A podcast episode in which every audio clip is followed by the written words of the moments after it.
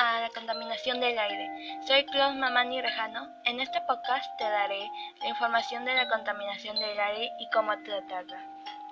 Número 1. Aunque la contaminación es un problema mundial, los más afectados son los países en desarrollo. Alrededor del 95 de los 9 millones de muertes mencionadas anteriormente ocurren en países desarrollados. La exposición a la contaminación afecta la esperanza y calidad de vida, así como el potencial económico de las personas. Es un obstáculo importante para avanzar en nuestras metas de la, de la reducción de la pobreza. Número 2. Es posible que el problema empeore. La contaminación atmosférica, atmosférica se ha agravado debido a la aceleración urbanización registrada durante las dos últimas décadas.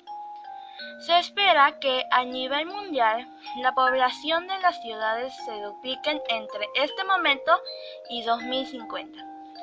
En África particular, se triplicará la población urbana y se calcula que en esta región vivirá un 20% de los ciudadanos urbanos del mundo. A menudo es más barato tomar medidas que pagar los costos de la contaminación. En muchos países en desarrollo, la carga económica relacionada con las muertes y enfermedades que están vinculadas con la degradación ambiental es equivalente a entre el 2% y el 4% del Producto Interno Bruto PIB.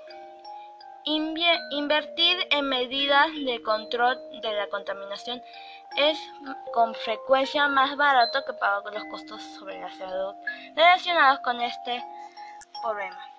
No te olvides que todos y todas podemos hacer el cambio. El mundo es un lugar peligroso, no a causa de los que hacen el mal, sino por aquellos que no hacen nada para evitarlo. Hasta luego, me despido.